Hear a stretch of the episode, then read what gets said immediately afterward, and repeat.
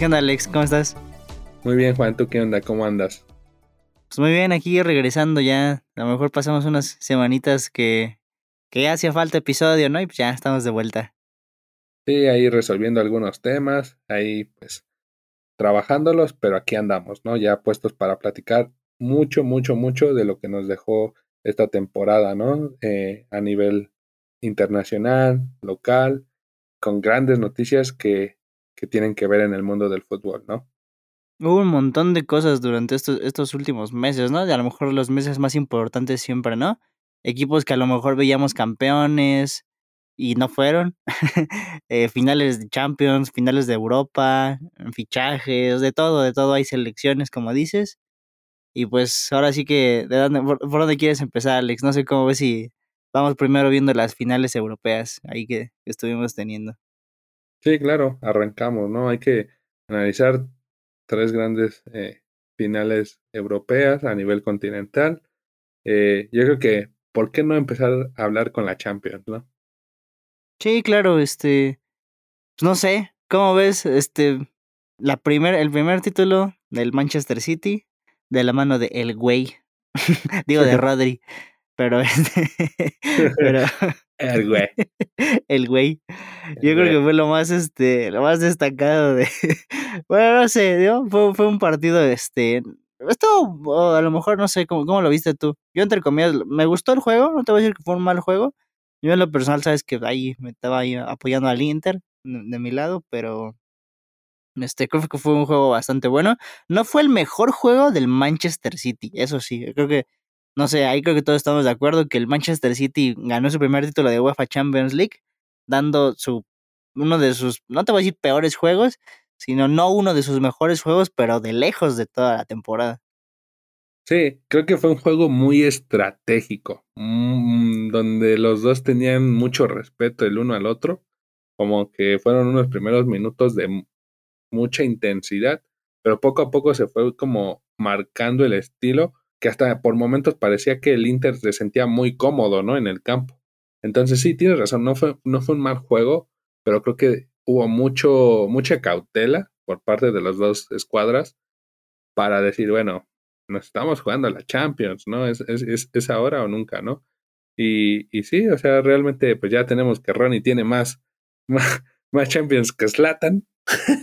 Entonces... El, el, buen Ronnie Foden, el GOAT. El GOAT de, de, la, de la UEFA Champions League.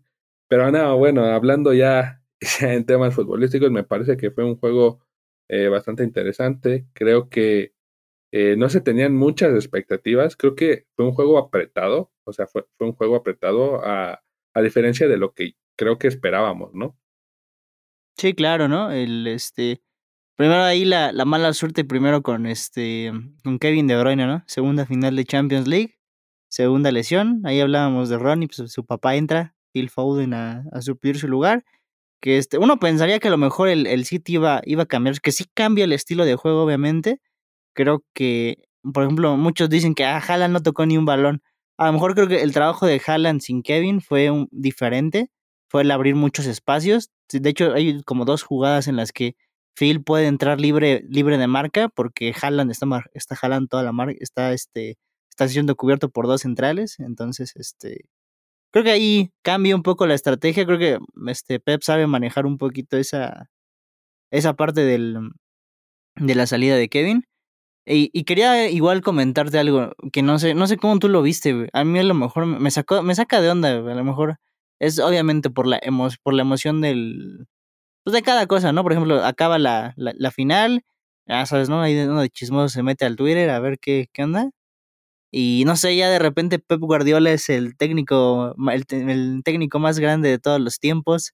Pep Guardiola inventó el fútbol y él, él le llamó pelota. No sé cómo, cómo ves ahí. Yo digo, difiero demasiado, pero de lejos, pero no sé por qué. Digo, creo que es un efecto sencillo, ¿no? A lo mejor tú, tú lo entiendes un poquito más de por qué pasan estas cosas, ¿no? O sea, o, o, bueno, ¿cómo tú lo ves? Sí, siempre es la euforia, ¿no? Creo que es la euforia del momento. Siempre, eh, muchas veces son percepciones, ¿no? Y a veces los datos son, son fríos, pero no cambian esas percepciones, ¿no? Entonces creo que en el momento la, la euforia puede llevarte a, a creer que, estás viendo un, un, gran proyecto. Y claro, el proyecto del City lleva muchísimos años, ¿no? Y eso también hay que tenerlo muy, muy en cuenta, ¿no? Todo el camino, el proceso, cómo han entendido, digamos, desde eh, los altos mandos del Manchester City, que para lograr el triunfo tienes que mantener a un técnico, tienes que tenerlo durante mucho tiempo, darle las herramientas, la confianza, porque bueno, a final de cuentas, en la liga cumplía, ¿no? El, el pendiente y el motivo por el cual se armó este equipo es para la Champions, ¿no? Pero creo que eh, ahí es, es tema de euforia, ¿no? Porque hay muy, muy, muy grandes entrenadores, muy buenos. O sea, creo que no podemos llamarlo eh, el mejor de la historia. Y siento que es muy atrevido y, y, faltarle respeto a, a, grandes personalidades que han tomado el banquillo de muchos equipos importantes. Porque, o sea, estamos hablando que tuvo cuántos años? ¿13? ¿13 años entre una y otra, más o menos? 14 más o menos, sí, sí, sí, más o, menos. O sea, no, no, no fue fácil. También contó con un Bayern Múnich donde no se logró eso. Entonces, creo que, como dices, ¿no? Es, es como, como que hay que eh, entender que es un momento de, de, que el City al fin lo logró, pero eh, para mí me parece muy arriesgado llamarlo el mejor de la historia, ¿no? Sí, es, es, es raro, ¿no? No sé. Les digo, sobre todo porque nadie dijo eso cuando Zinedine Zidane, digo, obviamente, ¿no? Zinedine Zidane era super, super, fue super, es, es y ha sido su único equipo al que ha dirigido en sus primeras este, experiencias como técnico y él ganó tres Champions seguidas, ¿no? A lo mejor, a lo mejor digo, poniéndolo en, el mismo papel, ¿no? De Champions League. Pero por ahí tienes a José Mourinho que ganó dos con una con el Porto, que no es, no, no, no debió ser, yo creo que ha sido de las más difíciles o vaya, ¿no? O sea, nadie piensa que vas a ganar un título de UEFA Champions League con el Porto, ¿no? Tienes es, y con y en el Inter en su centenario. Luego tienes a Carlo Ancelotti que lo ha dominado las cinco grandes ligas de Europa, las ha dominado todas y ha ganado más Champions League. Entonces, este, el lado como dices, ¿no? Tenemos todavía grandes técnicos en activo con además del palmarés, siendo que una gran administración de, vestuario, entonces llamar a Pep es este, el mejor de la historia igual, para mí es ahí difícil, no sé, no, no concuerdo, pero no le quito el mérito. Y algo a lo que tampoco le quiero quitar el mérito como tal es al trabajo colectivo del equipo, porque muchos dicen, o sea, ya sabes, ¿no?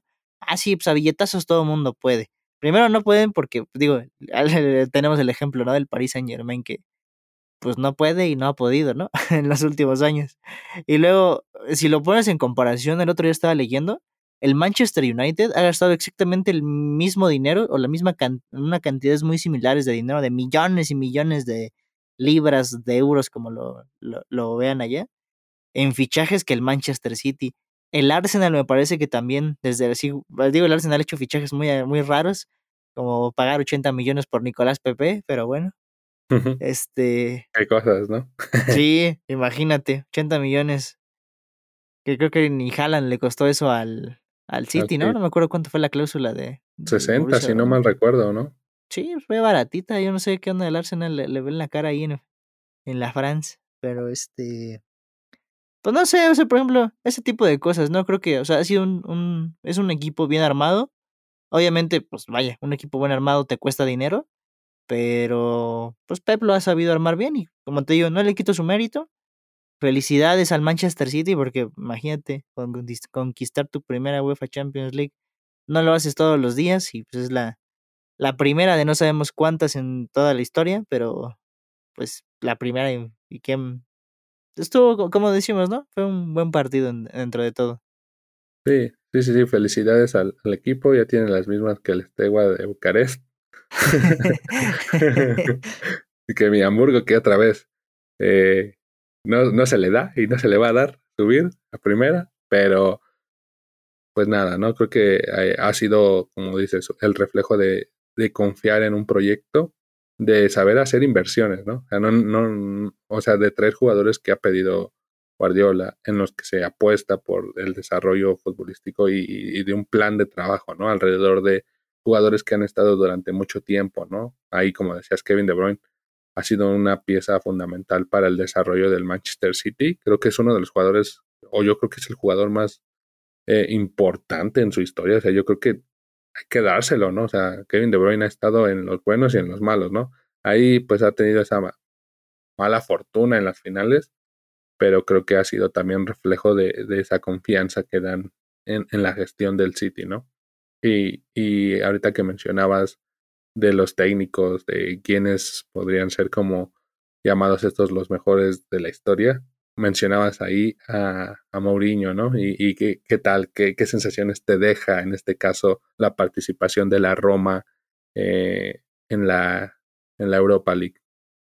Sí, pues, fue un partido que la verdad lo, ¿qué te digo? Me, me, me frustré un poquito, porque digo, yo, yo estaba este, apoyando a la Roma, pero digo, a lo mejor la, la segunda final más importante de, de Europa de la temporada tenías te enfrentabas al ganador o al máximo ganador de la competencia.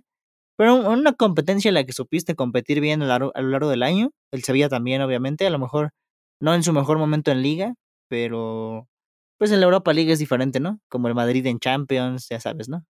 Hacen esas, les, ah, he escuchado esas comparaciones, pero pues vaya, al final por algo tienen todos esos títulos, ¿no? Pero no sé, digo, ya el, ya el partido como tal, pues fue un partido bueno, fue un partido, este, no te voy a decir bastante trabado, creo que el fútbol fluía muy bien de ambos lados. Eh, jugadores destacados, creo que por ejemplo Iván Rakitic sigue siendo un jugador muy importante en el esquema del Sevilla, aunque no sea mejor, no se le da muchas veces, muchas veces el, no el cariño, la valoración que se, que se le merece.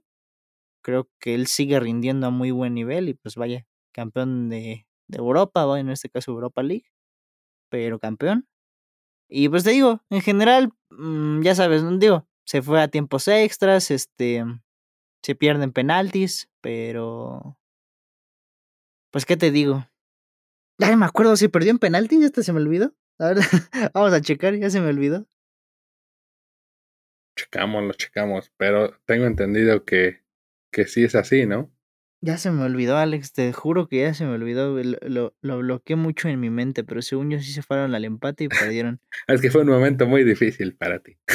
sí, es que a lo mejor la, te voy a decir, bueno, ya todos recordarán, ¿no? A lo mejor por ahí el la final del este digo, no sé, a lo mejor para mí ya ya ahorita a estas alturas ya pasaron varias un poquito unas semanas, pero así acordarme de jugadas fijas, digo, a lo mejor todos recuerdan el Penal que muchos dicen que no, bueno, el penal que no se marca, que muchos dicen que es penalti. La mano para mí es, es mano, es, es, es este penalti porque claro. obviamente ves el movimiento y, y, pues vaya, la pelota va hacia otro lado, ¿no?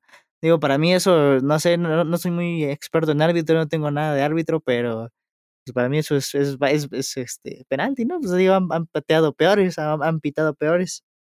Ese penal para mí era el título de la Roma, claro, faltaba anotarlo, ¿no? Tampoco, tampoco te voy a decir que ya con eso, pero era para mí en, pues vaya, el estar ahí, el estar presionando, la Roma empezó a subir, empezó a atacar mucho en, a partir del 70, entonces creo que por ahí, no sé, no, no tengo ni idea por qué el bar no dijo nada y me saqué de onda, no, ni siquiera hubo un, este, ni siquiera el vaya el árbitro se tocó al oído para escuchar este, si le estaban diciendo algo de, oye, échale un ojo, algo, ¿no? No, no escuché nada. Y no sé, de lado, ya te, a lo mejor ya pasándote la parte de los penaltis, mm, no sé cómo es la distribución, por ejemplo, en una, o sea, digo, yo entiendo, ¿no? Que hay una lista de cobradores oficiales en el equipo y pues vaya, se muestra eh, determinación, ahí tienes que mostrar, vaya, garra, ¿no? Actitud de cuando, pues de quién quiere patear el penalti. Y me sorprendió mucho Matea Velotti, no, o sea, me sorprendió el hecho de no, no, lo vi con personalidad en el juego. Vaya, no lo vi con personalidad en toda la temporada. Un hombre que nos estuvo acostumbrados a, a un jugadorazo en el Torino. No, no, metió ni un solo gol en toda la temporada. Y en el momento en el que yo dije, ok, o sea, eres de los eres un jugador experimentado. O sea, ¿por qué no, no ahora sí que no te, no te, no te pones bien el short y dices, va, yo pateo el penalti? También estaba. Nemanja Matic, creo que me, me, parece que salió lesionado. Sí, se va de, cambio. O sea, también, digo, él tiene personalidad. O sea, siento que hubo, hubo esa falta de personalidad en el equipo. No porque no la haya, sino porque también ya muchos jugadores ya habían salido de cambio. Y, o sea, si ves a la Roma, que era lo que comentaban en las entrevistas, no sé si te acuerdas, Alex, en la que Mourinho dice, en la que, no, no sé si le preguntan o le comentan que, este, que él tiene mejor equipo, ¿no? Y él dice que no, o sea, pues, ¿cómo, o sea, en qué cabeza cabe que la Roma tiene un mejor equipo que el Sevilla? O sea, tú los ves realmente hombre por hombre, y son muy pocas posiciones en las que la verdad tienes jugadores, no te voy a decir de talla, sino con experiencia o, vaya juventud, como tú lo quieras ver. Vaya, o sea, con, vaya, jugadores ya con recorrido. Pero si ves otras posiciones, ves jugadores de cantera, ves este, juveniles del equipo. Entonces, este, a lo mejor hizo falta eso, creo, por la limitada, el limitado equipo. Creo que aquí ya, ya me extendí demasiado. Pero sí quería sacarlo un poquito de aquí de, de mi, de mi pecho que sí me, sí me, sí me dolió. No te voy a decir que tanto, pero, ajá. Pero, pues pecho que no es bodega, ¿no? sí, después de, después de este año tan, tan extraño, Alex, de que, porque mis pumas se quedaron con, sin, ¿cómo se llama? Sin repechaje, pero bueno, no sé tú cómo la viste. Sí, fue una, fue un partido creo que bastante interesante. Me parece que fue un partido muy bueno. No sé, me da la sensación de que estos últimos años la Europa League ha tenido muy buenas finales, partidos muy interesantes, muy apretados. Eh, no sé, me, me, me, transmiten mucha pasión, ¿no? Y, y, lo veíamos desde la tribuna, te lo comentaba, ¿no? O sea, me parece que, eh, o sea, la, tribuna estaba llena, ¿no? O sea, eh, a pesar de ser un día típico de trabajo, de actividades, el, estadio estaba a reventar, no cabía nadie más, la, la pasión, fervor se, se, sentía, se transmitía, ¿no? También creo que eh, se reflejó, digamos, quién es el equipo que lleva ganando títulos a nivel europeo, ¿no? O sea, la experiencia de ganar finales. Eh, por ejemplo, uno del, o sea, tienes en tus cobradores de penales a Eric Lamela. O sea, ¿cuántos años ha estado? Sí, estuvo en el Tottenham, pero ya era, o sea, ya fue partícipe de grandes momentos, ¿no? O sea, creo que trae, si no mal recuerdo, una final de Champions, o sea, sí, me parece que sí la llegó a jugar.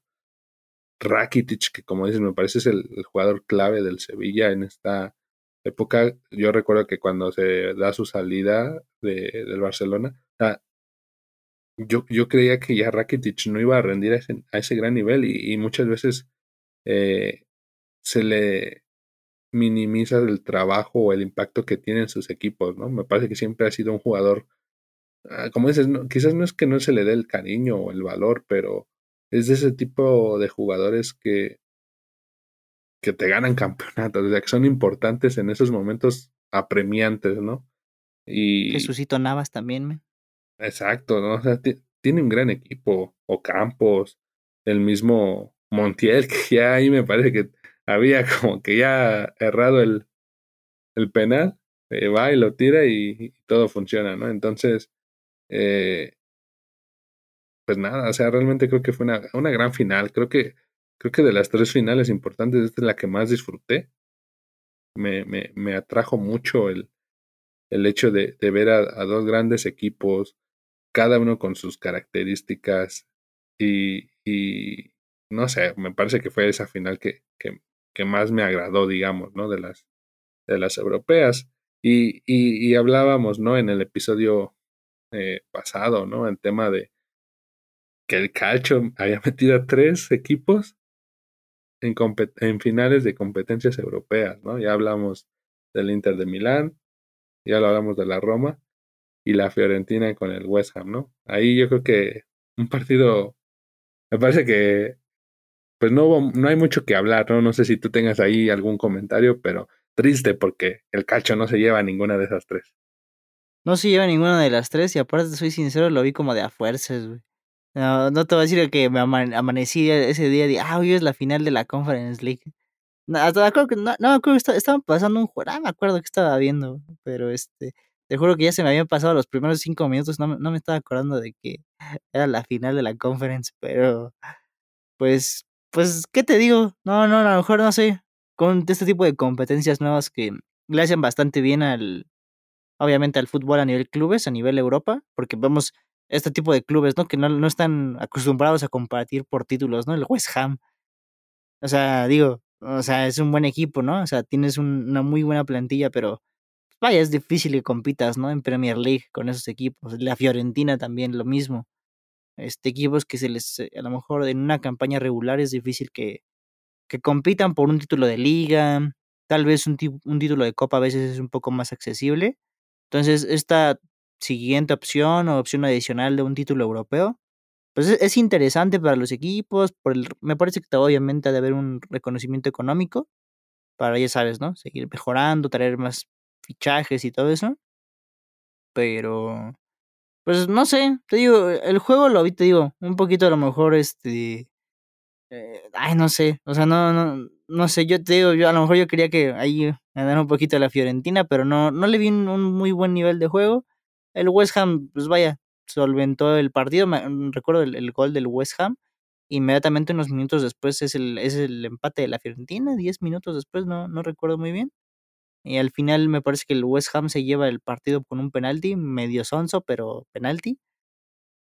Y este, ya, no, nada, no sé, no tengo a lo mejor un comentario de destacarte ahí, Alex. Solamente el primer título me parece de este, ay, no me acuerdo cómo se llama el técnico del West Ham, David Moyes, según yo. Uh -huh. Este, así, pues me hizo sorprender, así como llamativo esa noticia, ¿no? El primer título de David Moyes a nivel cualquier club en toda su carrera como técnico. Y ya, a partir de ahí, pues te digo, una lástima que no hubo así ningún equipo del calcio que estuvo ahí, pero vaya, ya el hecho que estén llegando a esas instancias después de... ¿Cuál fue la última vez que vimos a equipos italianos? ¿Juventus 2014-15 en Champions? Sí, 2017 me parece que fue que pierden la final con el Madrid. Ahí en ah, cierto, cierto. un, un cierto, gran cierto. partido que ahí Mandzukic mete un, un, gran gol, pero que termina pasando por encima el, Madrid. Creo que me parece que es la última participación relevante, ¿no? Del, del calcio. Sí, porque antes en Europa League no, no recuerdo, ¿no? no United, Villarreal, no, no. Según yo no, pero ya, ya hacía falta, ya se les extrañaba. Por ahí también, este, hablamos, no sé si, si te dio la sensación a ti, pero este, hablamos un poquito de, hablamos, de, no sé, a lo mejor apoyamos mucho al, al calcio, pero pues es un fútbol que nos gusta, ¿no? No, no sé cómo ves tú. Sí, eh, lo, lo platicábamos hace, hace un año, ¿no? Venían grandes, eh, grandes cambios en el calcio. Notábamos que iba a ser, eh, pues, una liga que iba a, o sea, que tenía jugadores muy interesantes, ¿no? Equipos muy bien complementados, que iba a haber equipos que iban a darle sorpresa, lo, platic, lo platicábamos, ¿no? Por ejemplo, el Monza, ¿no? Que recién ascendido, eh, llegaba con buen papel. Ahí se dio el tema de la Juventus, por ejemplo, ¿no? De que subía, bajaba por el tema de las sanciones, etcétera. Con un Napoli que es campeón, o sea, curiosamente se queda en el camino, ¿no? O sea, no, no llega a estas grandes instancias, jugando muy bien. Entonces te habla de, de que hay competencia al final de cuentas, ¿no? O sea, de, de que la liga se está, está recuperando esa esencia, ¿no? De, ser un, fútbol ordenado. Muchos dicen, no, es que el fútbol italiano es aburrido porque to todos son defensivos, ¿no? Pero yo creo que es su estilo, su marca y, es muy válido, ¿no? Todo en el fútbol se, se, vale y con, no sé, o sea, creo que, creo que fue una gran temporada para, para recuperar al calcio, más allá de lo que eh, no se logró quizás los objetivos europeos, te habla de una buena gestión de la liga, ¿no? Tener tres equipos en, en, esa, en, esas, en esas instancias, ¿no? Sí, claro, eso es, está, está bastante chido. Y no sé, cómo, cómo, cómo viste esta parte, me, me, gustó esa parte del que me recordabas de que el Napoli campeón de liga, ¿no? No un, un equipo que suele ser campeón cada ciertos torneos, entonces me parece que es su incluso tercer este título en Serie A. Y eso me lleva al, a, a, la parte en la que vemos las, las pecheadas del año del, de los, a lo mejor no del Napoli, el Napoli a lo mejor era un equipo que pues lo vimos avanzando, ¿no? En toda la temporada, mantuvo un nivel.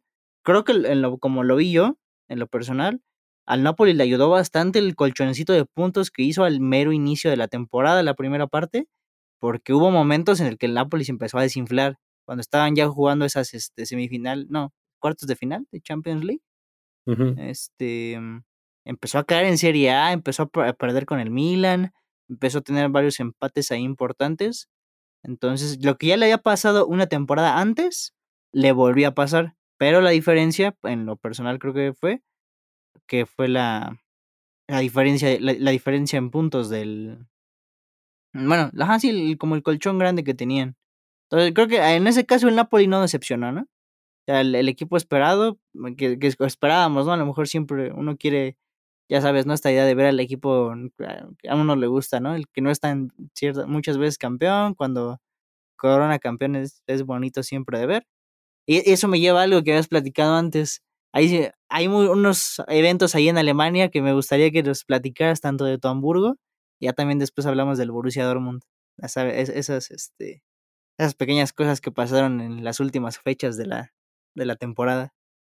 Sí, increíble, ¿no? Cómo la Bundesliga se mantuvo por primera vez, o bueno, eh, desde hace muchos años muy competida, o sea, se define en los últimos minutos, eh, por ejemplo, ahí el, el, Hamburgo, ¿no? Que ya prácticamente incluso los aficionados estaban festejando porque no veían que el Heidenheim pudiera meter dos goles, ¿no? O sea, faltan prácticamente algunos minutos, estás minuto 91, va, va perdiendo el equipo que no tiene que ganar, va perdiendo, y de repente se añaden 12, 13 minutos y, caen dos goles, ¿no? Entonces, sorprendentemente, en los últimos minutos se le niega el acceso directo al Hamburgo, ¿no? Un equipo histórico de, de Alemania que me parece ya lleva varias temporadas ahí en, el ascenso, que no veo eh, la manera en que puedan subir, porque llevan varios años, tú, tú sabes que eh, suelo eh, ver cómo, cómo, va la, la, temporada del Hamburgo. Y, pareciera que siempre van bien, van bien, van bien, y, y, le pasa lo que al Napoli, ¿no? al final se desinfla y termina jugando la promoción, y es obviamente donde se da, se, se, nota la diferencia entre un equipo de Bundesliga y uno de Bundesliga 2, ¿no? Y, pues nada, se lleva la canasta llena a, a Hamburgo con el Stuttgart, ¿no? Que, que también ahí creo que el que se mantenga el Stuttgart es, es, una buena señal, es un equipo histórico, un equipo importante, un equipo que aquí en México le tenemos mucho cariño.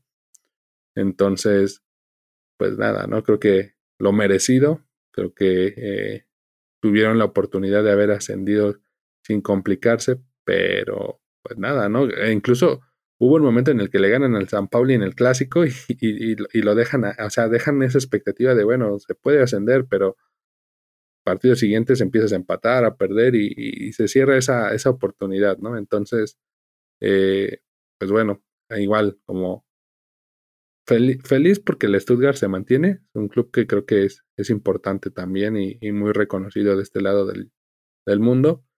Y, y, ahí, ¿no? Ya hay que, hay que pasar a la parte de la pecheada del Dortmund. ¿Qué, qué opinas ahí? Híjole, pues qué decirte, ¿no? O sea, creo que Mm, no sé, primero hablando del Bayern, te puedo decir que da cosa ganarle, creo yo, que es lo que te genera ese, ese, ese tipo de equipo. Porque lo tienes todo en tus manos, más de dos, tres ocasiones el Dortmund toda la temporada.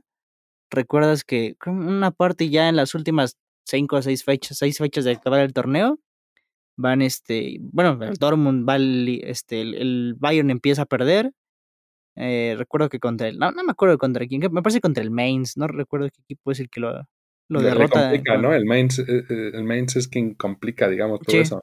Sí, sí, sí. Pero me parece que el Dortmund el siguiente sábado, bueno, ese sábado, un día siguiente, este, pierden contra el último de la tabla, ¿no? El descendido o empatan contra el último de la tabla. Ajá. Y a partir de ahí dices, ok, ya, otra vez, ajá, ok, ya, la misma historia, Bayern campeón.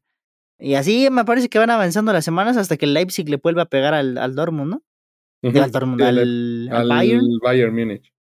Ajá, le, vuelve a, le vuelve a pegar, le vuelve a descontar puntos y el Dortmund se queda a su, su chance, o sea, todo depende de ellos. Su única, única, ahora sí que lo único que tenían que hacer era ganar, me parece, ¿no? Contra, ¿contra quién fue el juego? Ya ni me acuerdo, deja, vamos a revisar, ya no me acuerdo. Es que es, que, es, que es increíble la, la, la manera en que lo pierden, ¿no? O sea. Es que lo pierden sin ganas, Alex. o sea, lo juegas con el corazón, pero con las pinches patas trabadas. Sí, no, no, o sea. Pero es que no. Entiendo lo del corazón, pero como dices, quizás es más el miedo, el respeto, quizás que se le tiene a un equipo gigante, porque ni siquiera podemos llamarlo grande, ¿no? Gigante, enorme, es el único equipo quizás, ¿no? O sea, podríamos llamarlo así, el Bayern Múnich en Alemania. O sea, tuve la lista del, palmarés y es un equipo que impone, que, o sea, el mismo apodo lo dice, ¿no? La Bayern Liga.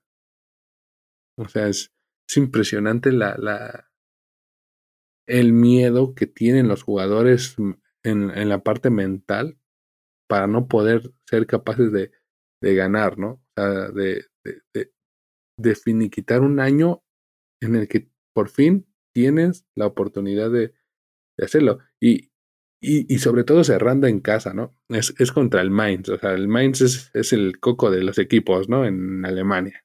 Pero lo comentábamos, de local el Mainz es muy, un equipo muy difícil de vencer, ¿no? Pero en tu casa, con la gente que ha estado más de 10 años esperando un título y que semana o bueno, partido tras partido llena, apoya, me parece que es un golpe durísimo, durísimo para la institución del Borussia Dortmund. Sí, y, es que si ves el, o sea, si ves el juego completo en general, es un juego muy desesperante, güey, porque, o sea, no, yo no sé cuántos balones le llevan a le, le, caen a Sebastián Aller, quedaban afuera, remata con la cabeza y cae de lado, no, entra bien con el pie, no llega a cerrar a tiempo, tiene muchas oportunidades. También algo que me gustaría destacar, Marco Royce, a lo mejor un, jugador que por así por a, nuestra, a lo mejor a nosotros nos tocó un jugador ah, que nos nos sorprendía mucho, ¿no? ¿Qué, jugador era Marco Royce? En, digo, cuando hace años, ¿no? Obviamente ya ahora, pues ya no es lo mismo, ya no es titular en el Borussia Dortmund, no lo vemos siendo titular muy seguido, ya lo vemos entrando de cambio al 70, lo entendemos, ¿no? Pues vaya, a todo mundo le pasa la edad, pero este, este era el juego para Marco Royce. Y creo que así lo entendió el técnico y por eso lo dijo los 90 minutos, los 90 y tantos. Porque no era un juego de. O sea, era un juego de dejártelo, de dejarlo todo, ¿no? Y si en un momento, si, si, eh, si era un partido para Marco Royce, era este. Y también muchos errores, mm, no sé, no, no me parecía que no querían ganar. Recuerdo cuando el Colón, el, bueno, en esa misma hora estaba jugando el Colonia Bayern este, ya iba ganando 2 a 0 el, el, el Mainz, le iba ganando al Borussia Dortmund, todavía no, no caía el empate de, de, Pablo, Pablo Guerrero, creo que fue el, el que metió el, este, el empate. Sí. Pero el Colonia le eh estaba jugando, ah, perdón, perdón, sí.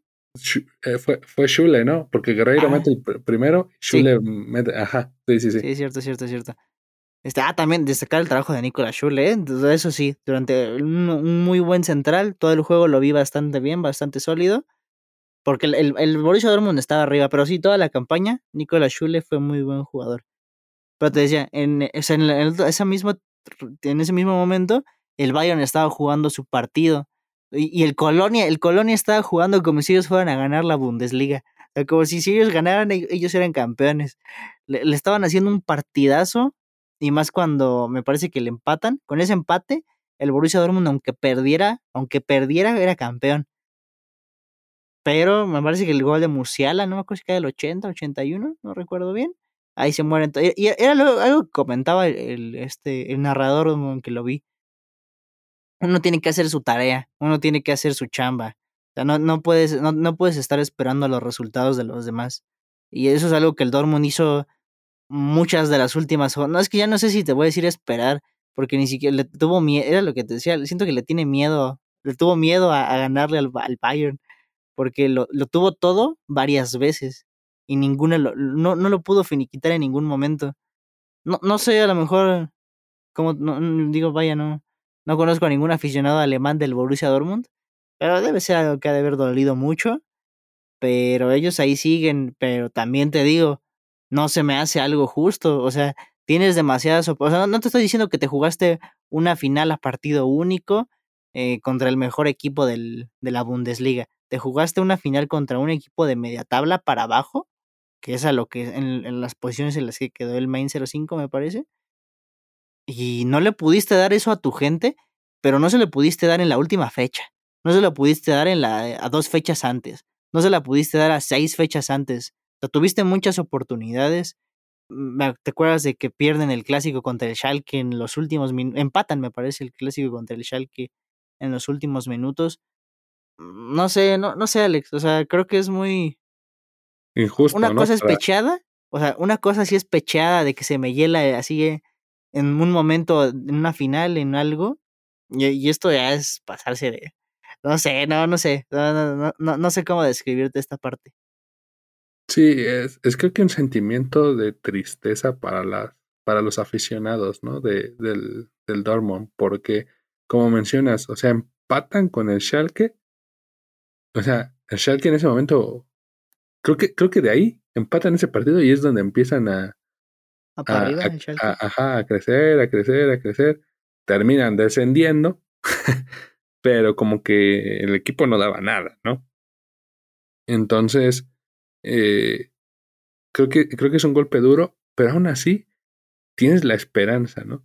Pero vas, juegas el partido, lo pides con el Bayern, vas, le ganas al Unión Berlín, que hay que destacar su temporada, Unión pero- Berlín. vas y empatas contra otro de los coleros al 97 después de que al 97, 98 no sé si te acuerdas de ese partido que queda 3 a 3 frente al Stuttgart que era otro de los que estaban ahí en la cuerda floja. Pero o sea metes el gol al 91, 92 y al 97 te, te saca el partido el Stuttgart. O sea, el Stuttgart, o sea, fuiste empataste con el Schalke que estaba en los puestos de hasta abajo, empatas con el Stuttgart y haces que, o sea, que se complique todo contra el mismo equipo este que también es de los de abajo, el Bochum, que estaba también ahí en empatas. Ahí se te va la liga, no en, no en el partido del Mainz, o sea, se te fue en tres partidos con los equipos más de, de menor trascendencia en esta temporada. El Bochum, Stuttgart y el Schalke. Esos tres partidos dejaste ir ocho puntos. Sí, de tres, seis puntos.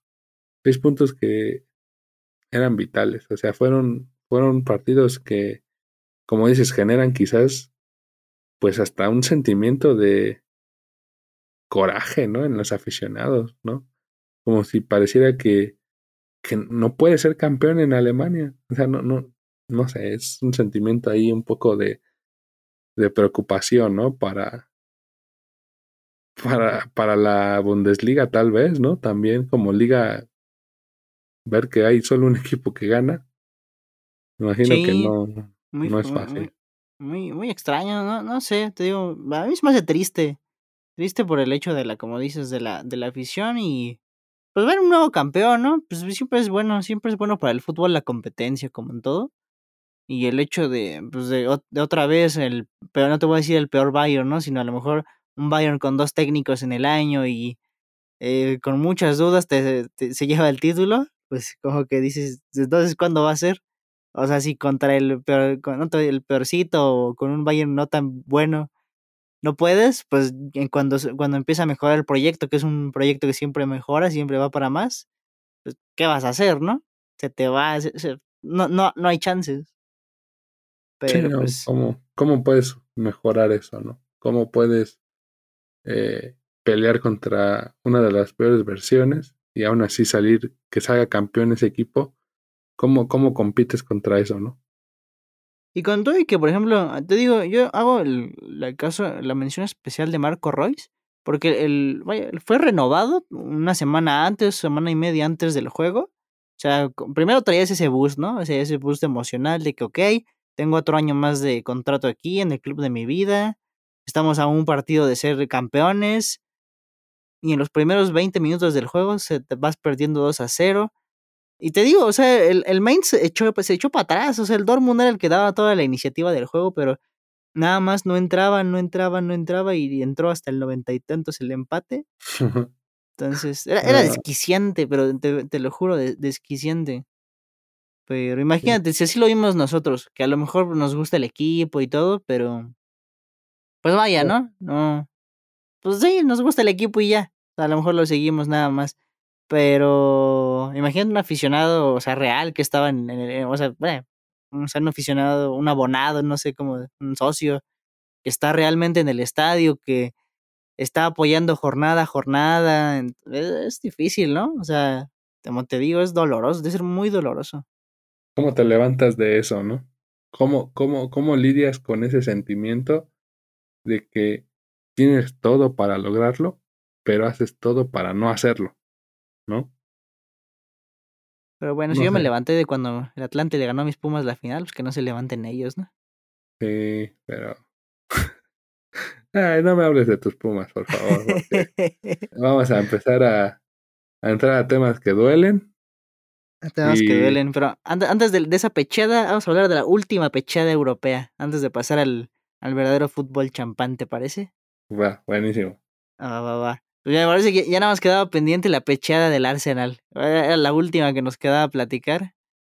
Como, como bueno, no sé, es que, o sea, también también es lo mismo, es creo que exactamente el mismo punto que tocas. El Arsenal, el Borussia Dortmund pierde tres partidos importantes, empata o pierde, no, no me acuerdo, tres partidos importantes en los que dejaré puntos, ¿no? Ellos tuvieron más chances, ¿no? A lo mejor esa posibilidad de conseguir el título para ellos era muchísimo más factible. El Arsenal era un equipo, es un equipo en el que la, liga la trabajó toda la temporada, en el que hubo un momento en el que tenías nueve o doce puntos de ventaja sobre los de Pep entonces, sobre el, sobre el City, ¿no? El, o sea, el equipo que se acaba de llevar el triplete, tú le sacabas nueve puntos. Estabas jugando muy bien. Digo, ya en su tiempo, este, pudimos ver, ¿no? Incluso por ahí tuvimos un, hicimos un TikTok de que este, jugadores ahí que perdió el equipo, este, varias lesiones, varias bajadas de rendimiento. Pero hay tres partidos claves, ¿no? me parece que el, primer partido que yo siento que le empezó a afectar al, Arsenal para abajo es el empate. El, no, cuando pierden contra el Brentford 1-0, que ojo, ese partido no debió ser derrota. Ese partido lo tuvo que haber ganado el Arsenal porque fue un. Se usó mal el bar ahí, según yo, no se usó, no recuerdo. Pero no, no debía contar ese gol del Brentford. No sé si fue empate o pérdida, no te mentiría. Pero a partir de ahí siento que es el, el descalabro del equipo ¿Te acuerdas cuando me parece que también empatan contra el Liverpool, no? Sí, sí hay un, hay un empate, ¿no? Que siento que, o sea, ya, ya, era como la secuela o digamos el se, se, notaba el declive del nivel futbolístico de muchos jugadores, ¿no? Sí, sí, claro, claro, claro. Pero pues. Ah, ¿qué te digo, Alex? Luego de ahí me parece que cae, el, cae contra el Liverpool. Eh, ah, no me acuerdo. Ah, también me, me puse muy triste y lo olvidé. Pero hay por ahí varias de... ¿Cuál, fue un partido muy el Nottingham Forest te hace un juegazo y el Nottingham Forest se salva del descenso, ganándole al que todavía era líder. Eh, a lo mejor ya el, juego directo contra el Manchester City obviamente es difícil. A lo mejor es, es, lo que, no sé, también ahí creo que falló un... Bueno, me... Estuvo, estuvo medio malo el equipo. A lo mejor el City, el City en su momento más bajo de rendimiento y cuando el Arsenal estaba jugando muy bien, ese partido se aplaza. Si recuerdas bien, se juega hasta por febrero.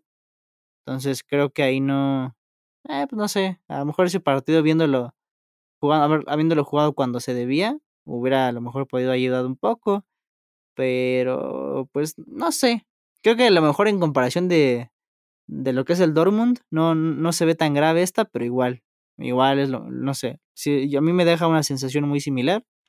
Dejas ir el título a pocas jornadas de conseguirlo. El Arsenal es el equipo con el mayor porcentaje. Eso, eso lo vi en, en un cuadrito ahí, me acuerdo en la transmisión. Fue el equipo con más porcentaje de tiempo, jornada a jornada, estando en el tope de la liga y que no consiguió la liga. Estuvo el 91% del tiempo, vaya, de jornadas de toda esta Premier League siendo el número uno de la tabla. Y no, eso no te asegura ser campeón hasta la última jornada, ya lo vimos. Y es que con un equipo como el City tienes que apretar siempre, ¿no? O sea, no puedes descuidar, no puedes frenar, no puedes confiarte. Me parece que hubo un momento en el que el Arsenal se veía tan lejano, o sea, tú veías tan lejano el nivel futbolístico, bueno, bueno, sí, futbolístico de, el City con el Arsenal. Recuerdo mucho los comentarios que decían, tienen a Haaland con veintitantos goles, está para romper récords, va, va, va, a hacerlo. Este, y, y, y, era como, pues sí, ¿de qué sirve, no? Si el Arsenal está jugando mejor y le lleva, me parece, 11 puntos, algo así, o sea, hay una diferencia importante, ¿no? Y, y, y termina, o sea, termina siendo lo contrario y hasta con una gran diferencia, ¿no? O sea, ni siquiera es como que llegan a la última final, a la última jornada, así jugando en minutos finales, el partido, como pasó en la Bundesliga. o sea, terminó siendo una diferencia importante, ¿no? De puntos. Cuando parecía que estaba muy lejano que el City pudiera eh, como llevarlos a ese grado, ¿no? O sea, existía esa, esa sensación de el City puede presionarle al final, a lo mejor pues le termina quitando el título por un punto, ¿no? Pero terminan siendo varios puntos y, creo que eh, pues no, no, no, no te yo creo que el golpe duro fue el del Dortmund, me parece que el del Arsenal eh, fue, fue algo cuando ya se pierden los partidos con, se pierde el partido de, de vuelta, y es donde como que queda claro que bueno, el City se encaminaba a ser campeón, pero pues no sé, creo que, creo que el Arsenal tiene que rescatar mucho esta temporada. Tiene que valorar lo que se logró. Quizás no, no es premiar como la mediocridad o algo por el estilo. Pero creo que tienen un gran proyecto, tienen una base sólida para competir, ¿no? Pero ¿quién va a ser el guapo que se le ponga al City? ¿Quién va a ser? ¿Y quién, quién va a tener ese, esa capacidad de juego de perder un partido, dos partidos a lo mucho en la temporada y no estar empatando, dejando puntos ahí en, en canchas fáciles, ¿no? Entre comillas. El Burnley los vacuna en la primera jornada, bro. Aquí lo dije primero. Aquí lo escucharon. sí, no, el gran Burnley de el gran Vincent Company. Que también ahí ya tuvimos ahí un TikTok. creo que, si no mal recuerdo, el primero que tuvimos. Entonces, igual, ¿no? Una, una gran hazaña ahí en el Championship. Sí. Y pues creo, creo que con así cerramos las pues, lo que fueron las, las ligas importantes, ¿no? Digo, en España pues ganó el Barcelona, nada que nada que agregar ahí, la verdad, no. no, una sorpresa, no. Pues eh, no, no es, no es sorpresa, ¿no? Sí, no, un equipo bien trabajado por, por Xavi dentro de la temporada, que se dejan muchos puntos, que también el Madrid dejó muchos puntos, entonces pues ahora sí que el, equipo con más continuidad, siento que fue el que se llevó el título. Pero como te comento, nada, nada que agregar a lo mejor en ese aspecto, ¿no? No tuvimos como su momento de, no sé, como en, pues en las demás ligas, ¿no? Que estaba variando mucho el primero o segundo lugar de la tabla, entonces ya se veía, ya se, ahí ya se postulaba el candidato a campeón de liga muchas jornadas antes, creo que después del clásico este, español se eran ocho puntos los que le sacó el Barça al Madrid ahí, me parece que la diferencia final fueron 12 o 13 puntos. Pero mm, sí, te digo nada que agregar antes de, pasar al verdadero fútbol, al verdadero fútbol champán de, de este bonito podcast. El verdadero fútbol, el motivo de esta creación eh, de podcast, digámoslo así. El fútbol champán, donde está la verdadera calidad. Hablamos de la Liga MX. Y qué, mejor empezar con la Liga MX, mi bro, que con tus Tigres, porque son tus Tigres campeones. ¿Qué es apertura, clausura? Ya no sé qué, qué estamos, es clausura esta cosa, ¿no? Clausura. Estamos en clausura. No, ni sé qué es clausura 2023, mi bro. Muchas felicidades antes que nada. Obviamente también ya, ya pasaron sus, sus días, ya tiene unos cuantas semanitas de eso. Pero pues nada, primero que nada, muchas felicidades. No, muchas gracias, Juan. La verdad que si, si, si tú me hubieras dicho hace dos meses, tres meses que Tigres era campeón, te hubiera llamado loco.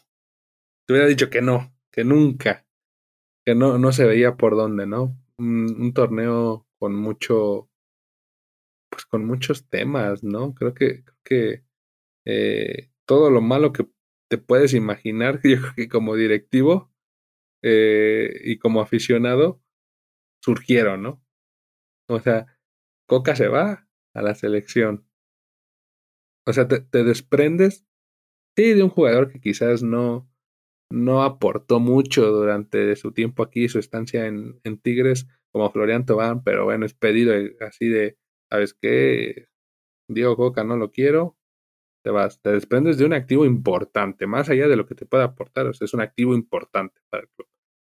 Tres, cuatro jornadas, parece que todo va bien, se va Diego Coca a la selección, llega el Chima alguien de casa, etcétera, y, y, empieza un momento muy difícil. Yo, yo, yo tenía mucho tiempo que no veía al club tan, tan golpeado como en ese momento.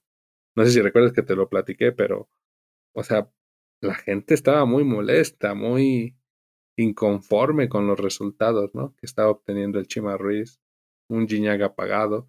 Y aún así, a pesar de todo eso, el, el esquema ahí de, de, nuestra bendita Liga MX hace que un equipo que no tuvo su mejor torneo, con tres entrenadores, con la llegada de otro de casa como Robert Dante Siboldi, sea campeón uno de los equipos que quizás menos teníamos en el radar con grandes temporadas como las del Monterrey, América y Chivas, ¿no? Sí, claro. Yo, creo que tuvimos de las mejores semifinales en el fútbol mexicano, ¿no? Digo, en su momento a lo mejor lo platicamos, pero tuvimos el clásico nacional de un lado y por el otro tuvimos el clásico regio, ¿no? Que no sé, a lo mejor a mí en este caso el clásico regio ahí me, me quedó de ver un poquito más en el partido de ida, creo yo. El partido de vuelta igual, tampoco digo destacarse a Sebastián Córdoba en toda la liguilla. El hombre de Tigres en, durante, no te voy a decir, obviamente no el torneo, pero durante la fase eliminatoria. Creo que fue, mm, pues vaya, sí, el hombre, el hombre del equipo. Y pues no sé, digo, por, por ahí creo que este, en su tiempo llegamos a platicar, ¿de acuerdas? De lo que esperábamos de América Chivas. Ya sabes, ¿no? Todo el, lo que se hizo ahí. No, no sé por, por agregar, eh, bueno, Chivas vence al América en, semifinales, pasa a la final, pero durante toda la, la semana previa al juego, ya, ya no sé, creo que el internet estaba llenísimo del escepticismo de, como en 2017, ¿no? Creo que fue la, como solían, como solían decirlo, la, la gente luego creo que imitaba lo mismo que hacía ese día para, pues para esperar, ¿no? Que Chivas fuera campeón, pero pues el, el escepticismo es una cosa y el fútbol es otra, ¿no? Un partido que empieza difícil, este Alex. ¿Cómo lo, cómo lo viviste, en, por ejemplo, en, ya en, tu, en el lado más personal, no? No, no recuerdo, bueno, en el juego primer tiempo vas perdiendo 2 a 0, un golazo de, ah, me acuerdo del Piojo el Alvarado, y el otro, no sé si es del Tiva Sepúlveda, el segundo, no recuerdo de quién. Del, de, de Víctor Guzmán, ahí en una jugada de tiro de esquina, sí. Sí, sí, es cierto, es cierto. ¿Cómo, lo, ¿Cómo viviste a partir de ese momento, Alex? Mira, pues primero quiero decirte que Monterrey ya no, ya no da, ya no da esa emoción para el clásico. eso se murió en 2017 y hay que decirlo con todas sus palabras. O sea, el club de fútbol Monterrey dejó de ser un rival que imponga a los Tigres. ahí nada más la dejo votando, ¿no? Este, y, y ya yéndonos ahí, dejando la polémica, yéndonos al partido de la, de la final, pues haciendo un análisis, Chivas fue muy contundente estaba haciendo las cosas, estaba haciendo bien todo. Estaba haciendo un juego perfecto para poder ser campeón, ¿no? Me parece que, como dices, en, en 20 minutos prácticamente Tigres estaba noqueado, ¿no? A pesar de que sí, eh, me parece que Tigres nunca, en, durante los 120 minutos, siempre fue peligroso, ¿no? Recuerdo una jugada ahí de Iña que, que, no podía creer que la había fallado porque estaba prácticamente frente al guacho y era el uno a uno, ¿no? Pero, o sea, siempre había como esa sensación de Tigres puede atacar, puede eh, generar daño, pero al minuto 20 ves el segundo gol de, de Chivas y te habla de una desconcentración total de, de Tigres. Vemos la jugada de Luis Quiñones pateando el balón a la, a la banca, o sea, Tigres parecía que, que, se le iba, ¿no? O sea, que no, no tenía más, más eh, capacidad de respuesta, ¿no? Se va al medio tiempo, parecía que Chivas iba a salir campeón, si te soy sincero, creía que se había ido, ¿no? O sea, me parecía que, que se venía a la 13, ¿no? Entonces, eh, recuerdo mucho un gesto y que, me gustaría como, como destacar, que es cuando Gignac marca el, penal al minuto, si no recuerdo mal, 63 aproximadamente, tiene un gesto muy interesante que creo que nadie lo ha destacado y no sé si, si se haya visto, pero recuerdo, recuerdo que Iñak mete el gol, se dirige hacia la banca de los Tigres y con la mano dice, aquí vamos a dar la vuelta. Hace el gesto de aquí vamos a dar la vuelta, o sea, vamos a salir campeones, ¿no? Y, y creo que que tu líder tenga ese peso, que sí, ya está viejo, que sí, quizás, incluso yo mismo he sido a veces como que me desespera esa, ese, quizás esa, esa hambre que trae de, de, querer marcar. Pero, pero eso te habla del por qué sigue jugando en la cancha, ¿no? O sea, ese liderazgo que tiene para decir, aquí vamos a dar la vuelta. Y unos minutos después viene Córdoba, el hombre de la liguilla, y marca el segundo y termina concretándose el título. Entonces, te habla de un liderazgo, de la capacidad y de la experiencia que tienen jugadores como André Pierre Y por ejemplo, el, me parece que, bueno, cuando pasan a tiempos extras y cae el gol del Pizarro, ahí cuál fue tu sensación, Alex? Digo, yo, yo estaba emocionado, ¿no? Yo digo, para mí cualquiera de los dos equipos era bueno. Igual, ya sabes, yo estaba apoyando a Tigres más, más que nada por ti. Pero, ¿cuál fue tu sensación, Alex? Al creo que ciento y algo, ¿no? 120, 100, no, 110, no me acuerdo. 110. Pero cuando cae el gol del Pelonchas, ¿qué, qué pasó? Fue, una sensación de alivio porque previamente en el primer tiempo extra, al final, al final del primer tiempo extra, el guacho Jiménez ataca mal la pelota y le queda el balón a Gignac. No sé si recuerdes esa jugada, pero Gignac en el manchón penal dispara y el guacho se recupera, ¿no? O sea, ya hace un atajadón y, y, y, concreta una jugada que en lo personal sentía que podía costar el título, ¿no? Entonces cuando cae el gol, me parece que fue reflejo, ¿sabes? De la calidad y del fondo de la banca que tiene Tigres. Porque tú ves los cambios que hace Paunovic y, y lamentablemente no son cambios de peso, de hombres que, que te puedan mantener un nivel o incluso mejorarlo. En cambio, Tigres, dale Carioca, entras a Mir, ¿no? Eh, sacas a Diego Laines y, mandas al Diente López. Este, o sea, entra Nico Ibáñez. Eh, o sea, jugadores que podrían ser titulares en cualquier otro equipo de América. Entonces, siento que ahí es donde al, caer el gol me, da la sensación de esto se gana, la sensación de que Chivas no se va a levantar, o sea, el, estado físico de, Chivas ya no iba a dar para más, ¿no? Curiosamente Tigres tuvo más juegos, ¿no? Por el tema de la CONCACAF con León, este, el repechaje, o sea, tuvo una carga de juegos muchísimo más intensa, ¿no? Y parecía que iba a ser al revés, la edad de los jugadores. Pero, pues para finalizar, digamos, mi comentario, a Pizarro le, le aplaudo el, el ímpetu de, de, ponerse como central, de establecer un orden, de, de ser ese jugador que también carga al equipo, o sea, no, no, por algo son estandartes, ¿no? Y, y, y, y yo quisiera destacar el, gran juego que tuvo Rafael Carioca en la final. Creo que eh, lo hace de manera espectacular. Me parece que fue el jugador de la final de, vuelta. Me parece que hizo todo bien. Cumplió, dio, entregó todo. me parece que hay que destacar lo, de, lo del jugador brasileño, ¿no? A ver quién. Eh, ni con pistola le quitas el balón a Carioca. Con eso te dejo todo. Ahí ese es mi comentario. Sea, ni con pistola. Va, qué va.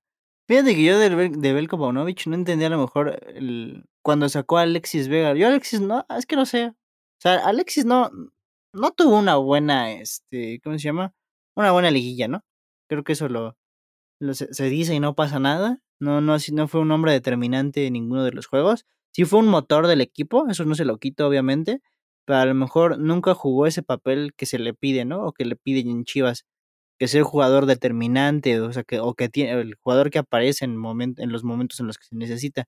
creo que fue el Pocho Guzmán en esa temporada, el hombre clave de, de Chivas. Pero mm, yo veía bien, estaba, estaba viendo bien a este Alexis Vega cuando Belko Pavlovich decide sacarlo. Uno, un cambio, creo que el único, la verdad, el único cambio que a lo mejor me costó un poquito de trabajo entenderlo. Creo que no, no le sale a partir de ese cambio. Es cuando cae como mucho el rendimiento de Chivas y Tigres no deja de apretar. No, no dan por perdida ni una bola. Entonces, justos campeones, merecidos campeones y pues qué mejor, ¿no? Ya, ¿ya cuántas van? Ocho. Ocho, señores. Ocho títulos de liga. Pues Ocho. cinco de don André Pierre Gignac, Nahuel Guzmán, Javier Aquino. Ahí los mismos que el Club de Fútbol Monterrey en su historia. Nada más ahí. Ahí lo digo. lo escucharon primero. Club de Fútbol Monterrey te irá mejor en la Liga de Nicaragua. Sí es. No, respeto al, trabajo de, del Club de Monterrey. este, 40 puntos, ¿no? Se, dice fácil y, me parece que, que se dejaron otra vez el tema mental. Monterrey, bro, no los defiendas. Hay que, hay que reconocer lo que están haciendo bien, ¿no? Pero pues creo que ya es también un tema mental. Lo que mencionábamos de muchos equipos europeos también lo vemos acá, o quizás más remarcado acá, ¿no? Tema mental, el, el que Tigres tenga más eh, partidos ganados de fases eliminatorias en tu estadio no debe ser fácil, ¿no? Y, y más en torneos donde vienes rompiendo récords, me imagino que, que debe ser difícil, ¿no? Entonces, pues nada más decir eso, ¿no? O sea... ¿Tú entiendes a lo mejor ese cambio de técnico? A mí no me queda claro el cambio. O sea, por ejemplo, Tara es un técnico que perdió en semifinal. O sea, digo, en resumir la etapa de Buse, ¿no? Pero obviamente Buse lo hizo muy bien. O sea, a lo mejor te, te lo digo así en palabras muy cortas, no, no lo entiendo yo. Eh, traes un técnico que te perdió en semifinal por otro técnico que perdió en semifinal. No, no sé ahí la verdad cómo, cómo funciona eso o a qué se debe ese cambio no, no, no me, no me cuadra en. No, pues sí, no, no, no me macha como, como por qué, por qué, hace, por qué es ese, ese movimiento, ¿no? No me, no me, todavía no alcanzo a entender. Yo creo que es la manera en que sale a declarar Bucetich. Alguien con tanta experiencia en el fútbol, el rey Mida, como lo llaman, ¿no? sale a decir que no supo qué hacer, te da a entender que fue secuestrado por la situación, no hubo respuesta. Creo que creo que esa sensación de que me superaron, no tuve respuesta para el Tato Noriega, o sea, o sea, un minuto después sale y dice, a ver, esto no es lo que quiere el Club de Fútbol Monterrey, yo quiero hacer esto, yo quiero que queremos un equipo dinámico, un equipo que dé miedo, ¿no? Enfrentar. No a un equipo timorato que tiene tres grandes delanteros como Funes Mori, Aguirre, Berterame, con Maxi Mesa, este, con Ponchito, con Celso Ortiz siendo el capitán de ese equipo. no, no, no puedes salir a especular que Tigres no te vaya a marcar un gol cuando tú eres el equipo que viene haciendo 40 puntos, ¿no? Y, que sale tu técnico a decir, pues no se pudo. No sé qué, no sé qué pasó. Incluso creo que, es que, es que si tú ves la, la, la, las declaraciones de, de en verdad te habla de, de, un bloqueo mental, ¿no? Y creo que, creo que se da por eso, ¿no? Pero creo que, creo, creo que a mí lo que más me sorprende es el despido de, del Tan Ortiz en el América.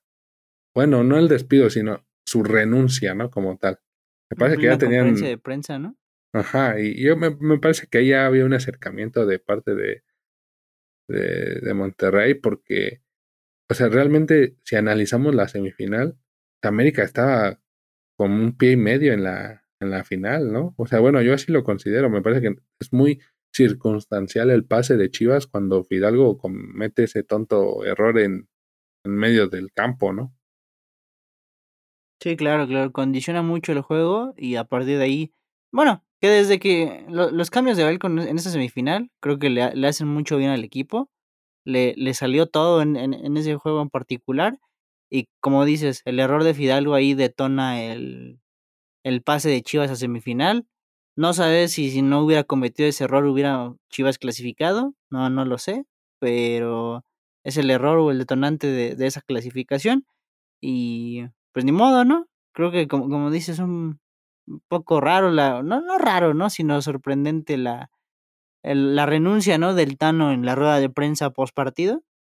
Pero pues, como dices, yo creo que también ya había acercamiento a lo mejor de, de Rayados, creo que a lo mejor ya existía por ahí, no sé si una propuesta económica o algo, de, de haber estado ahí, ¿no? Nada pasa tan rápido aquí y menos en el fútbol en el, en el fútbol mexicano. Pero bueno, pues ese fue, digamos, nuestra clausura 2023, ¿no? Creo que en lo general fue un buen torneo, un torneo muy emocionante. Un torneo ya, bueno, yo en lo personal no había sentido tanta emoción de una semifinal ya desde hace tiempo. Y fíjate que no habían estado, no, no están mis Pumas. Pero pues, bastante, bastante bueno. Sí, sí, un, un torneo raro. Ahí agradecer el momento en que Diego Coca se va a la selección y se queda el Chima y luego llega Robert Dante Siboldi ya nos sacó campeón. Te dije que se subieran al Ciboldic. el Ciboldidi llegó a la. completó el viaje. Ya está renovado, ¿no? Me imagino, ya.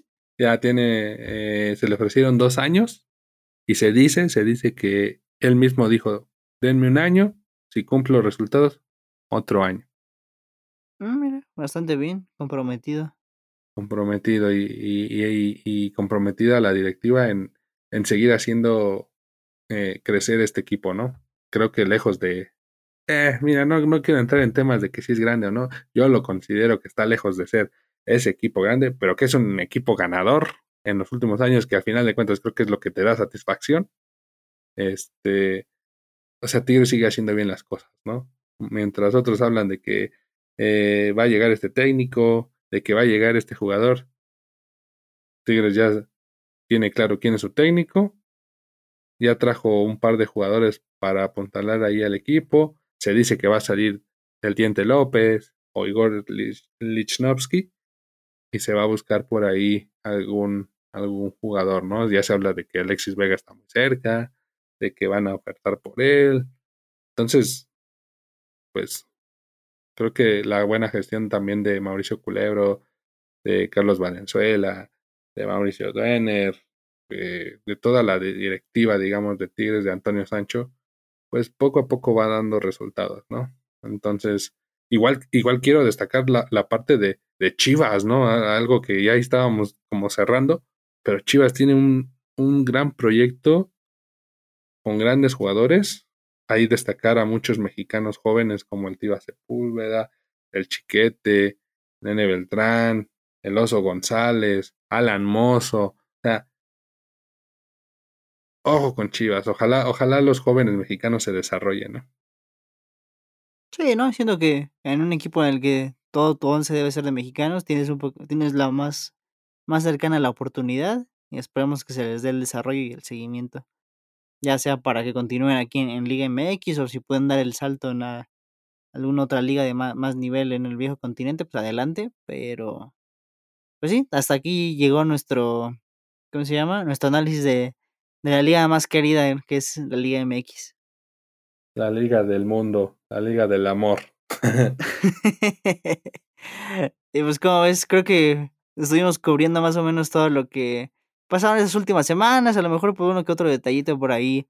No, este, pues no sabes, ¿no? Nos faltó, nos faltaron subir episodios, pero ya estamos de vuelta. Tratamos de, pues de dar un poquito, platicar un poquito de todo, más que algún tema, cómo cerró, cerró todo, tanto en Europa como de este lado.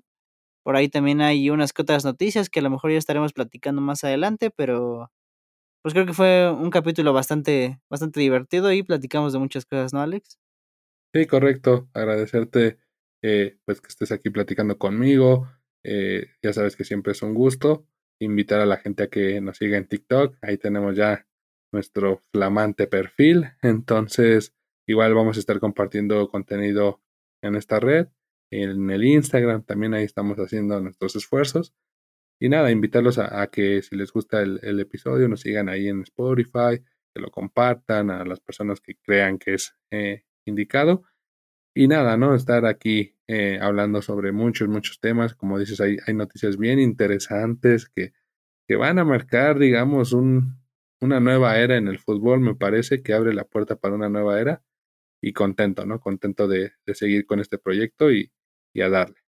Igual, muchas gracias para ti, Alex, y gracias a los que nos están escuchando. Y nos vemos en un siguiente episodio. Bye bye.